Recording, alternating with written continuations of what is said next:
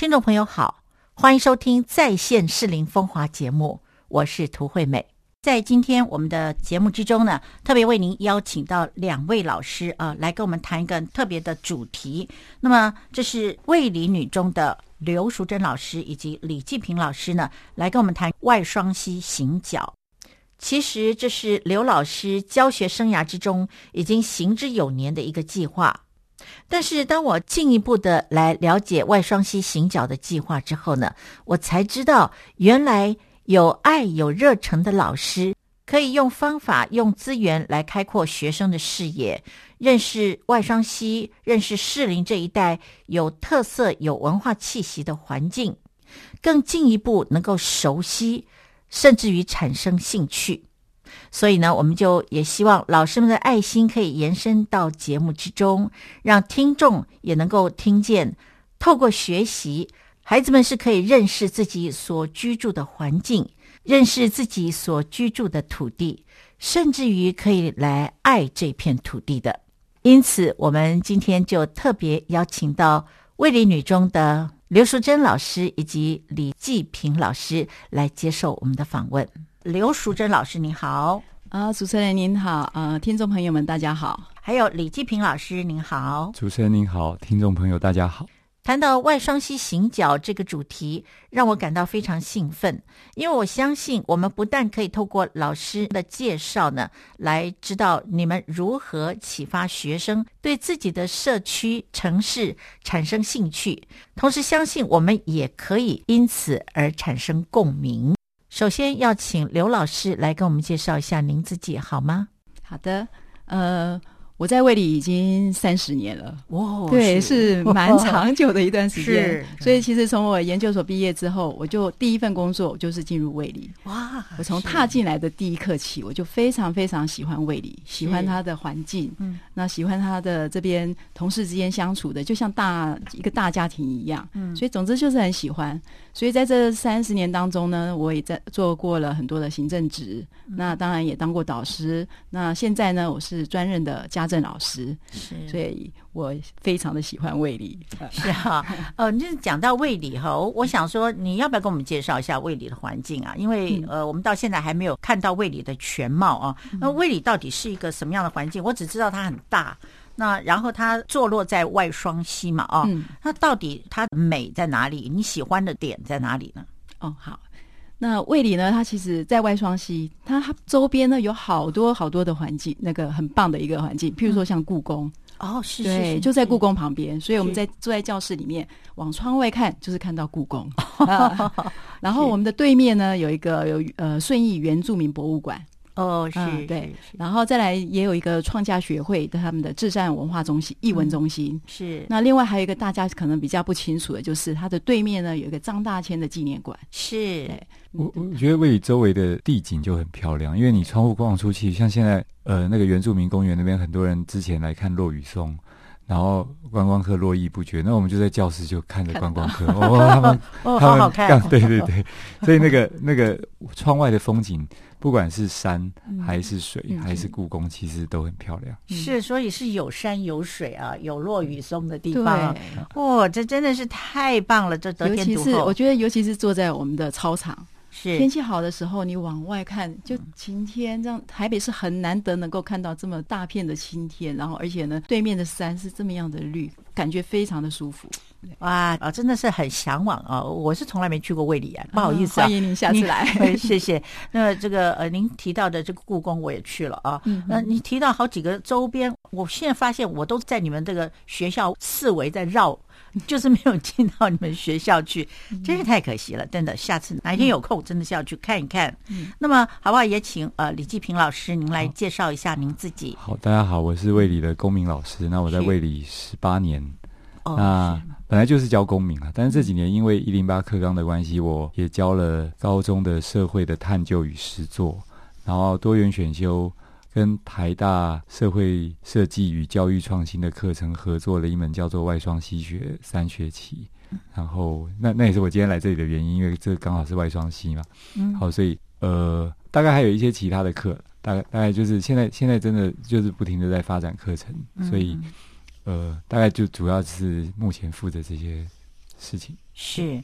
所以，都你们都是在呃这个外呃这个卫理女中哈，已经买种了起码十年以上了，将近二十年的都有，还有三十年啊。那然后所以说呢，你们对外双溪一定非常非常的熟悉了啊，才会提到说有这个外双溪行脚啊这样子的一个 program 嘛啊。嗯，想请问一下两位，就是什么叫做外双溪行脚？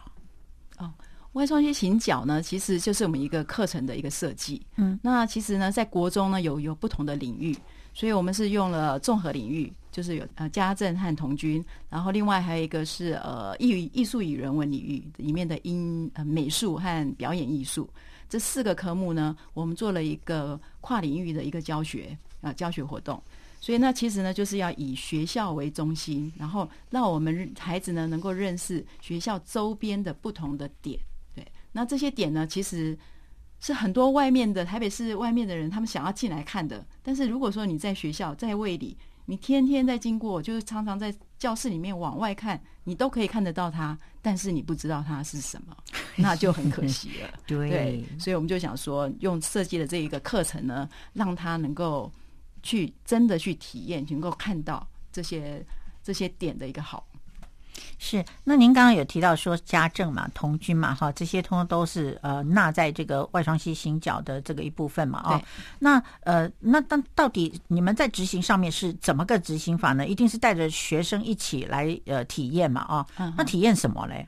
呃，其实我们一开始的设计，我尤其这个整个架构的话呢，我把它分成了四个阶段。嗯嗯。那第一个阶段的部分呢，是由我家政的部分，因为我我在想这整个的架构，所以在家政课的时候呢，我是带着同学，然后就是跟他们介绍我们的旁边有什么，有哪一些地方，他们有什么特别的地方。譬如说我讲前木故居，我在问小孩的时候。我说你们听过吗？他说知道啊，坐公车的时候都会讲前木故居东湖大学。那我说前木故居是什么？他们也不知道，就不知道。是，所以很多点就是听过，但是我不知道那是什么。嗯哼，所以我们就是透过这个课程，又先做了一个介绍。那介绍完之后，当然很多人当然是听进去之后，马上耳朵那边另外一边就跑掉了。对，所以我们另外另外一个课程呢，就是让他自己去搜寻。让他自己去把它整理，整理成一个心智图，把每一个点，他是特别，他是做什么的，就透过这样一个活动，他会有更加深的一个印象。好，这是第一个阶段。哦，然后到第二个阶段的时候呢，就是有家政和同居，我们两位老师呢，我们就开始协调，因为我们有现在是有七个班，我们就是两个班两个班为一个单位，嗯，两个老师呢就分别带学生出去校园，就是这些点我们要走一遍，那有两节课的时间。那走的时候呢，我们又不能同时，所以我们就是用不同的路线错开，然后不会造成那个路上这个太拥塞。嗯，就是这样错开，然后带着他们就是到每个点去，让他介绍，就至少看到外观，走到那个地方去。是，然后他们手上呢也都会拿着 iPad，然后他到了这个点之后，他把比较他觉得这个地方印象比较深刻的外观或者什么地方，他把它拍下来。好。然后到了第三阶段之后呢，接下来我们就是让他们拍回来的东西呢，就开始自己去把它整理，嗯，然后还包含说你走过这个这些地方之后，你有什么样的心得，你看到了什么东西，所以他就去做一个整理。那当然，这个是用一个组别的活动，就是整组整组，所以他们会有讨论。嗯，那讨论之后呢，就把这个东西整理下来。嗯，那最后一个阶段，我觉得是一个创造力的发挥。嗯，所以最后一个就是我们融进来的是我们的表演艺术和美术。那美术当然他们也有带带着去参观那个至善艺文中心。嗯，当时因为至善艺文中心是一个很特别的地方。嗯。他展览的东西呢，大概都是本土的作家，嗯，所以当时刚好是在展览习德进的画，所以他们就进去之后，他们也帮他介绍了这个习德新的这个画作，嗯，所以到最后一个阶段的时候呢，表演艺术我们是让他就是以你走过的这些点，然后请你用表演的方式当做一个广告，你要把它。展现出来，你怎么样去推销这个点，让人家来看？嗯，对，所以我觉得这个是创造力，就是很有创造力啊。小孩就会用透过各种方式，肢语表、肢体的表达，或者是演戏，什么样的方式呢来展现？是。那像那个童军的话呢，他们就是让你去计划，如果你要带你的朋友来的话，那你怎么样来规划这一天的一个一个那个旅游的计划？嗯。那美术的话，当然就是让他们也是在在外面的，就是学校对面的那个公园去做一个写生。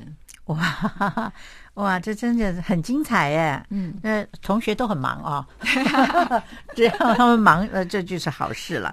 那既然这是一个呃创新的教学活动设计嘛，啊，那想请老师你来谈谈这个外双膝行脚啊，当初是怎么想到要这样子做哈？那教学的目标是什么？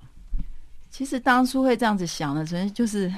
我有一天听到一个小朋友，七年级小朋友，嗯，他们是不是在讲讲了一个说，嗯，至善译文中心，他好像提到这个至善译文中心是什么，嗯嗯，然后那时候我就在想说，这不是你常常你爸爸妈妈接你的时候，你都会看到，你上下学都会看到。但是他不知道，就是他真的不知道这到底是什么。那么大的一个展览单位，他不知道，他也没有想说他要自己进去。嗯，那另外呢，我也会发觉说，故宫其实很大，但事实上我们在调查的时候，譬如说我们在做这个课程之前，我们做了调查，就是说你真的进入到故宫去的有多少人？那大概有百分之八十的人还不曾进去过。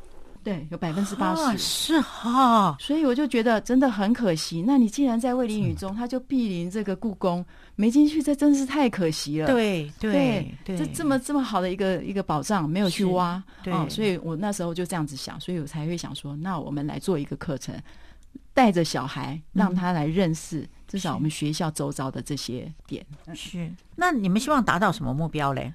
那其实我们。就是希望，因为这个活动里面呢，就是说，他主要就是先认识学校的周遭这些点，它有什么特别的地方，就是说，他以后可以怎么样去运用。嗯，那其实呢，另外一个，他也可以，因为这些都是组别的活动，嗯，所以他是要跟人家去沟通，然后去做。所以这也另外一方面就是人际的部分，他也也需要有做一些协调。是等到逛了一圈以后，大概也都知道，呃，学校环境四周有这么丰富的文物啊，这些资源。对，所以说他们呃，无论是碰到什么问题的时候，他们知道怎么样去支取这些资源。哈，那请老师来分享一下，那这样子一个体验教育啊，它的效果好不好？你们带着同学去，呃，先是纸上作业，然后呢就去实际体验，然后回来还拍照，然后把这照片呢把它做成记录。也就是说，学生对于呃去参观做这些地方，然后呢会不会产生一些好奇心，或者是进一步觉得说我一定要做什么东西？哦，我就是感觉上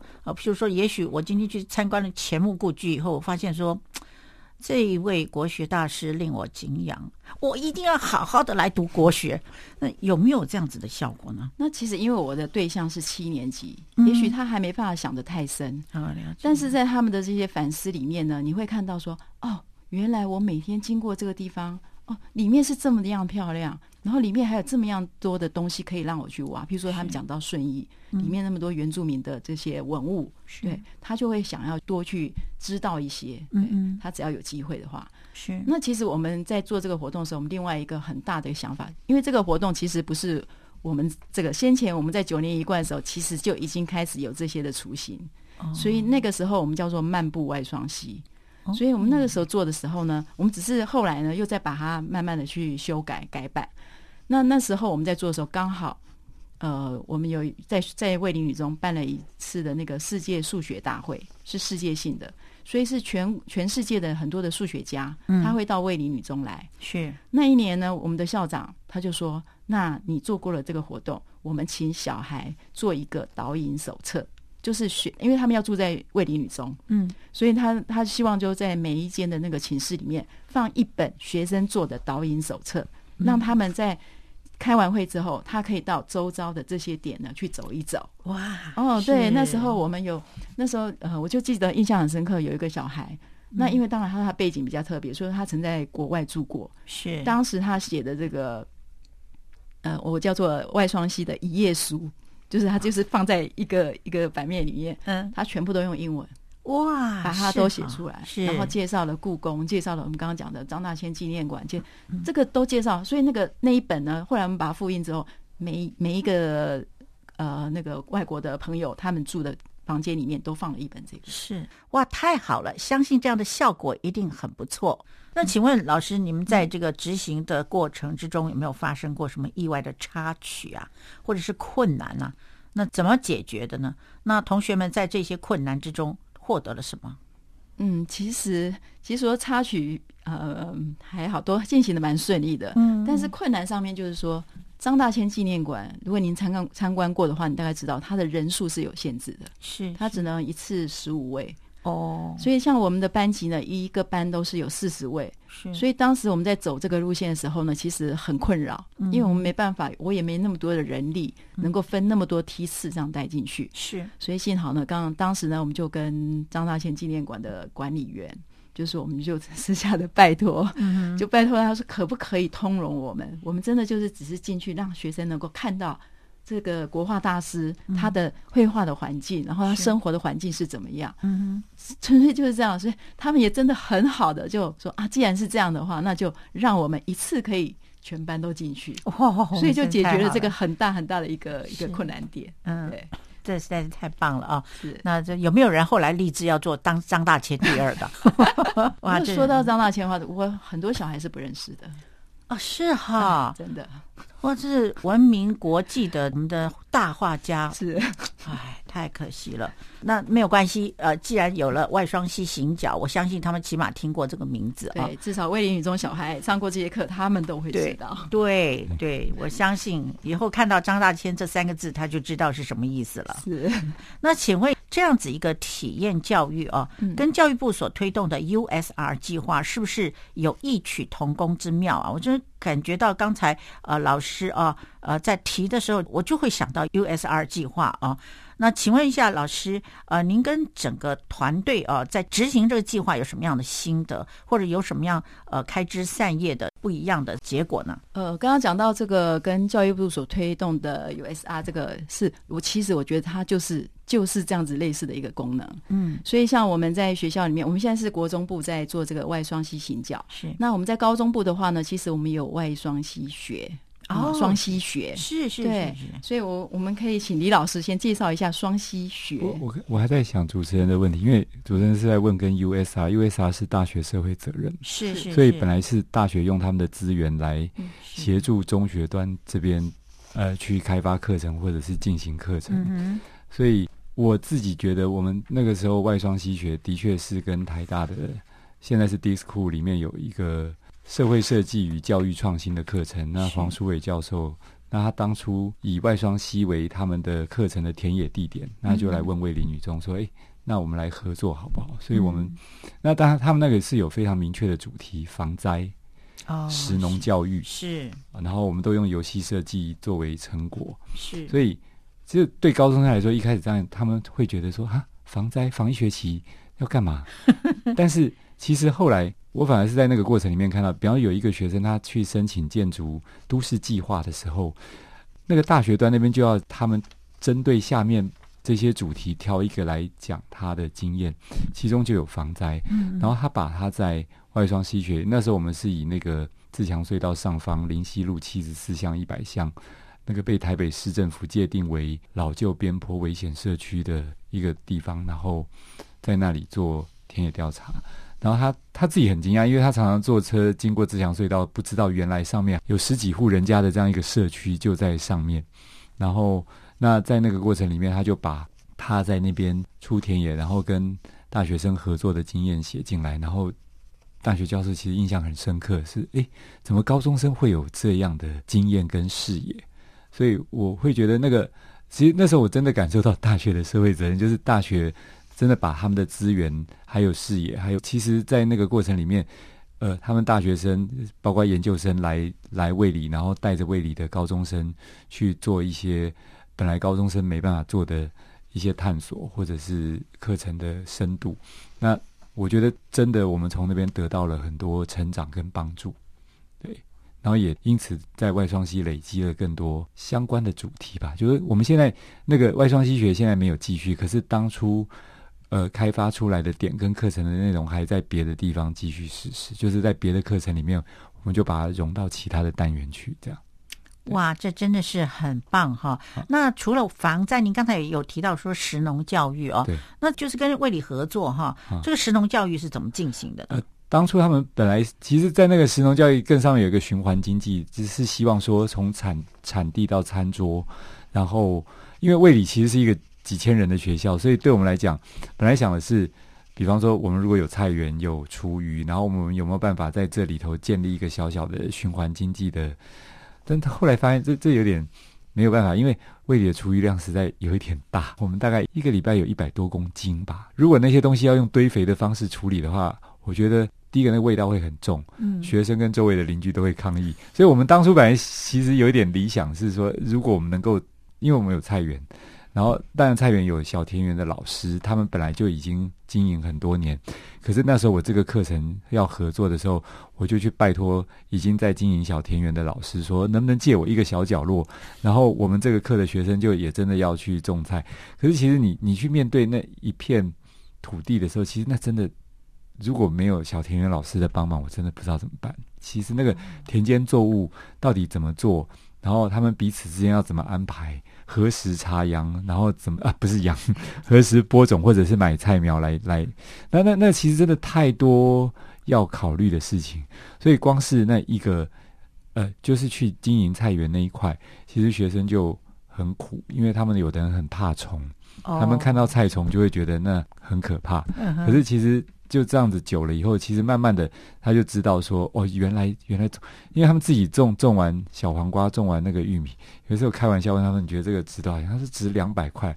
我说如果在市场上这三十块你就嫌贵了。他们自己说我花了那么多力气耶，但是那个那真的是一个透过身体力行去改变他们认知的。所以我我我觉得现在看到有些同学不吃蔬菜，才会想说，食农教育我们到底要怎么推，可以解决那个。餐桌上面的问题，嗯嗯，对，是啊，真的是自己种过啊，自己这个栽种以后，感觉这个价值是真的不一样，放在餐桌上面都觉得特别珍贵啊。只不过是一个食农教育就可以把我们的价值观改变了，是太棒了。那您最后有提到一个游戏教育，是不是？应该是说我们那时候那个防灾跟食农教育，台大那边有特别请聚乐帮来。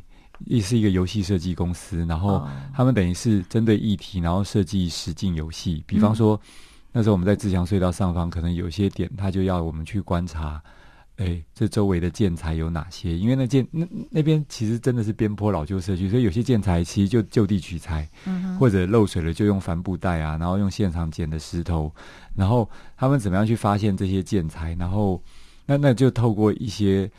呃，他们设计的游戏去观察现场有哪些东西，所以那那等于游戏设计是一个成果。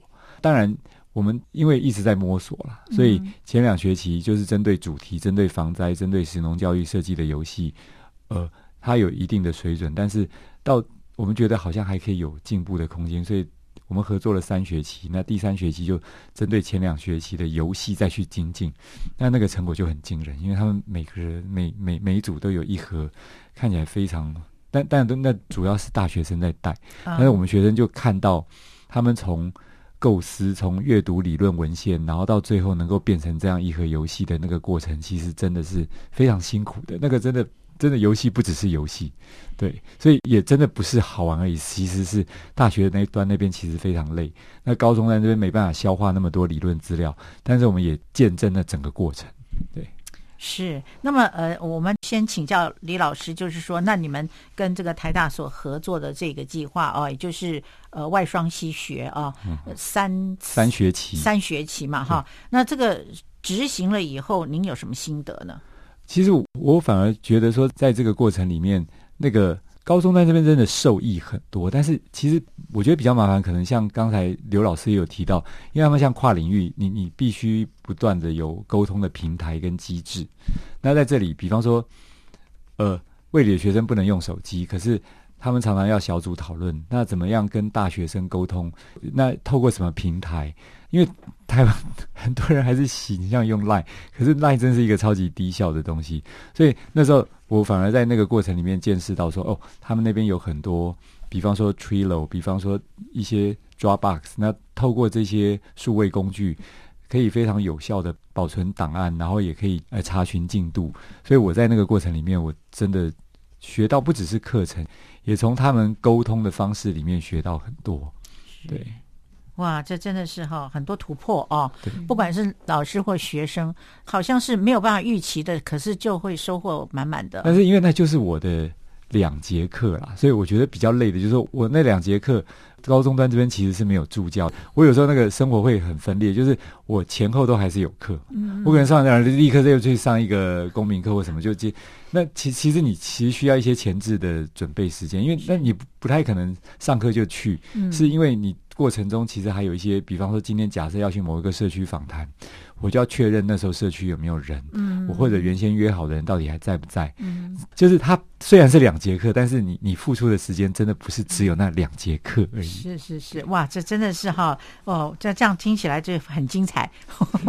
我知道是老师一定很累，同学也很累，尤其是去种菜啊。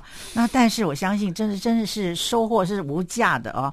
那那回过头来想请问刘老师，那你们的这个外双系行脚呢？那一定也是有很丰富的收获。获吧，对啊，这个收获的话，我觉得是看到孩子们他们在那个回馈反应的时候，他所呈现出来的，会让我们做了那么多事情之后，虽然很辛苦，但是看到之后会感觉到啊，很欣慰，他们有收获，是，真的是太棒了哈。那所以说，真的是 USR 计划是跟你们所想的这个针对国中生，或者是说呃。台大跟呃卫理呃这个高中的这个部分呢，呃合作啊，呃虽然说是跟教育部的 USR 计划是不太一样的，但是呢，你们却把它用在国中跟高中生啊的身上，可是收到的收获是更丰富。我相信，尤其是年纪越早啊，让他们接触到这样一个周全的一个学习哦，我相信对他们的开启是更大的啊。所以好不好？在今天我们节节目结束之前呢，我们分别请两位老师，你们跟我们谈。一下好不好，因为刚刚好一个是国中，一个高中嘛，哦，跟我们谈一谈，呃，在执行这个外双系行脚，或者是说外双系学啊，你有什么结论？那其实我在做这个已经，其实我们做了大概有十几年了，就是外双系这个行脚，或者是漫步外双系这个活动。那这么多年来呢，我觉得就是教育真的是需要有热忱的老师，就是热忱真的很重要，你必须要 不断的去。去关注一些新的想法，不断的去修正你原有的一些计划，然后，然后才跟跟得上时代。然后在这个实施过程当中呢，我觉得更重要是，因为我真的很喜欢卫理，我也喜欢外双溪，所以这个能够让孩子们呢，每一届进来的人，他能都能够欣赏到外双溪美好的一面，漂亮的风景啊，或者他的更重要是，我觉得是人文的这一块，他能够自己学会去挖掘它，那是更更是。更是重要的事情啊，所以我也觉得说，如果现在很多的家长都在追求说啊，我小孩要考多少分多少分，但事实上，你从小的时候你就给他一些这种，这培养这种，譬如说像体验，他去能够真正自己去学习到、去体验到的东西，我想在他的心里面会有更深刻的一个影响。这真的是属于底蕴的部分哈，就是这些你可能你都看不见的，可是等到有一天你真的是要使用出来的时候，你会发现说他做的作品是有纵深的哦，是真的是有程度的。我们做家长的哈，应该要有这个眼光。所以我刚刚想回应一下，刚刚李主任说，呃。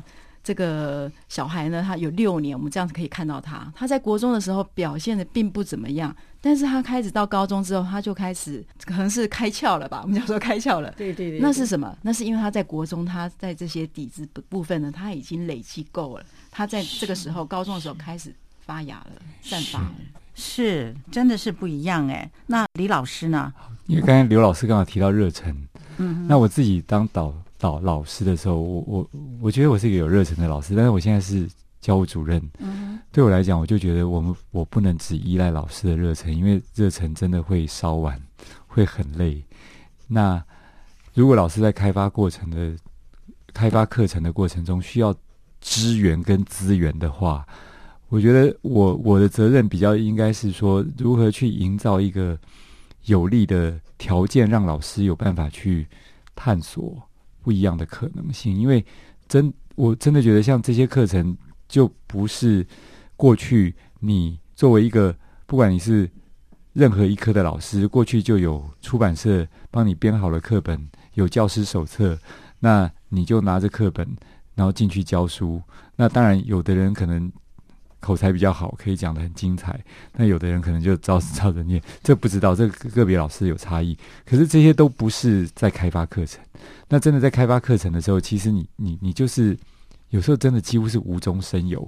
那那个过程真的需要投入很多时间跟人力，所以我现在就是想说，那现在刚好也真的有很多，呃，其实决定学校竞争力的很多时候就是课程的品质，所以我现在就会换了位置，换了脑袋，我在想 我怎么样能够。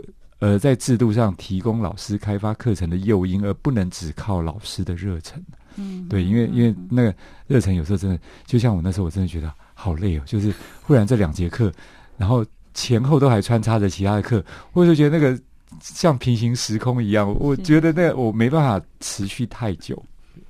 是，那呃，这个，所以啊，我就发现说，我漏问了这个呃李老师呃一个问题，就是刚才请教过呃这个刘老师的，也就是说，那请问老师，您在除了你刚刚所讲的这个部分啊，平行时空的这个部分之外，哈，在外双西学，你们在执行的过程中，你还碰到什么样的意外的插曲啦、困难啦？那怎么解决呢？其实我相信你会碰到的是更多。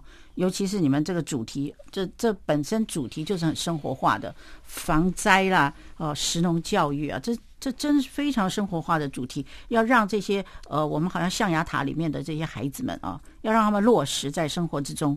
我相信应该是其实困难，我觉得大概最最主要是因为因为台大那边在台大那边上课，我们在卫理上课，但是我们一学期在最后六周，因为游戏设计会在一起，那中间会有几次是。一起要出访田野地点的，那时候压力就特别大，因为，呃，第一个不知道那天天气怎么样，然后那不知道时间够不够，因为高中端这边就只有两节课，我们没有办法像大学生，呃，今天就是这早上就是这这这个课，然后时间可能他们他们当然也非常不方便，因为从台大来这里很远，但是。呃，他们没有像我们，哎，他们下一节就还有什么课，你就那个很紧张，所以对我来讲，每每次是那种共同去田野地点的时候，那其实压力就很大，因为就在想说，希望今天，因为那边路况不是很好，如果又碰到下雨，就很容易，呃，就是学生跌倒啦什么的，所以所以就会就会，然后有时候如果要一起进进行访谈，那到底今天人数够不够，我可能就要先去在周末先去确认。我们哪一天有多少人要来？然后几点的时候愿不愿意让我们访问？然后找到够的人，然后我们才有办法这样子过去。对，所以那个过程，哎，真真的会很紧张，很紧很，怕找不够人，或者当天他忽然的答应我，结果又不在这样子。是是。那那老师，请容许我问一个很白目的问题啊，就是说，那那难道你们不能够，就是说，譬如说要要去那个呃，这个这个课程的过程哈，不能够跟这个呃这个下一堂课那个调课一下嘛？就是说，呃，我们一三五，你们二四六，太难，对那个那那种通常是多元选修，它是。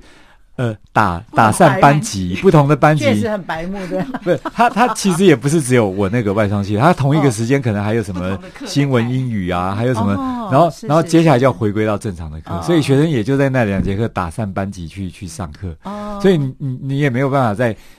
因为你那个是所有同一个年级不同班级的人全部在那里，这样。哦，是是，所以那个雕刻太复杂了，对。哦，了解是，所以说这真的是一个突破万难哦，成那个来成就这个呃外双溪学的这样子的一个课程，难怪老师你会说这真的很困难哦，然后尤其是在沟通联络的这个部分呢，特别的呃不容易啊。不过真的很感谢大学在那边，就是就是就真的从那边得到很多。哦，是是是，所以那呃，就是您您讲的，就是说这两个主题得到很多嘛，还是就就是说合作三学习的过程中，包括他们的资源，比方说他们帮我们找了俱乐帮，然后也真的带着学生去做游戏设计，然后包括他们的沟通工具，包括他们的理论观点，包括他们的学生，他们学生就直接来这边带着我们的学生，嗯，然后那那种小组的学习就会真的还蛮。那个互动就会单纯的比老师讲要有效。是是，那有没有那个不晓得？就是说，呃，双外双膝行脚，或者是说，呃，外双膝学哈？你们在执行完毕以后哈，有没有听到学生对于这样的教学，跟平常在教室里面上课啊，相比之下，有没有谈到说是有什么差异，或者是对他们的人生来说有什么影响？我这边就是他们在升大学的时候，其实那个经验对他们来讲就真的非常有帮助了。哦，对，就是他们包括累积个人的作品，或者是呃，他们去想象大学的课程就会比别人更具体了。嗯嗯，对，所以在那个过程里面，不管是他们累积的作品，或是课程参与的经验，其实真的都有非常直接的帮助。所以，甚至有些学生就跟大学生变成好朋友，他们就还还会有继续联络。是是，有没有人就说我立志要变台大生？也真的是很优秀嘛，哈，这你。那环境很好，然后这学生这呈现出来的都是很吸引人。那请问刘老师，那你们的外双系行脚，那这些小朋友呃上了这个课以后，有有没有对他们来说，会不会觉得说，原来学习是这么立体的？哇，好吸引人，有有这种感觉吗？基本上小孩呢，他们只要离开学校的校门口。他们就是非常雀跃的，对，所以这个活动他们一直都是抱着很兴奋、很高兴的心态来学习。是对，所以你在他的那个回馈单里面，你可以看到他们写的，就是他发现哪个点，哪以前是曾经看过，但是从来不知道原来里面是什么。嗯，就他们会自己透过这样子，真的是去体验，然后他会看到他没有看过的东西。是。所以难怪就是刚才老师所说的，就是真的是透过学习哦，我们才能够熟悉到自己身边的环境。那我们今天真的是非常感谢呃刘淑珍老师以及李继平老师呢来接受我们的访问啊！没有想到这个外双系行脚是这么样的精彩，外双溪学呢呃更加的开阔了这个我们高中同学的视野啊，甚至于帮助他们对他们升学啊，在那个判断上面或者是准备的过程都很有帮助。对不对？哦，这真的是很令人感动哎！当时你有想到这一块吗？还是说当时我无法想象，最后是因为那真的是 就是只只是好，我们就一路走下去这样。但是结果这个收获是不得了的，对不对？对，哦，这些小孩啊，真的是太幸福了！真的是要说，参与在这样两个计划中间的这些呃学生们啊，或者是呃老师啊，都真的是非常的有福啊！我们真的可以看得到。收获满满哦，那些可不可以叫做副产品啊？真是太丰富了。那么今天真的非常感谢呃刘淑珍老师以及李继平老师来接受我们的访问，非常谢谢两位，谢谢谢谢谢谢。